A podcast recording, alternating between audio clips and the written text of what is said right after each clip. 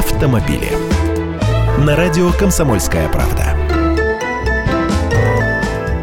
Здравствуйте. В 2016 году приставы взыскали более 5 миллиардов рублей штрафов за управление транспортом в состоянии опьянения. Об этом написал в своем официальном твиттере главный судебный пристав России Артур Парфенчиков. Здесь речь идет о сумме, которую взыскали приставы, то есть это не вся сумма оплаченных штрафов за пьянку, а только часть ее. Эти нарушители отказывались в положенный 60-дневный срок заплатить добровольно. А в арсенале приставов сейчас есть много способов забрать забрать эти деньги, включая запрет выезда за рубеж или продажу машины должника в счет погашения долга. Штраф за пьяное вождение сейчас составляет 30 тысяч рублей. Если водитель попадается в нетрезвом виде впервые, ему полагается такой штраф и лишение прав на полтора-два года.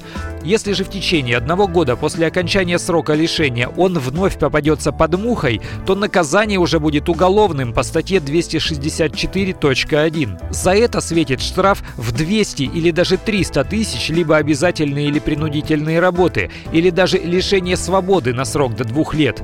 Кстати, были уже в России случаи, когда за такое забирали машину. Без долга, просто конфискация. Потому что по закону разрешается изымать орудие преступления. У убийцы ведь нож заберут, а тут орудием преступления является автомобиль.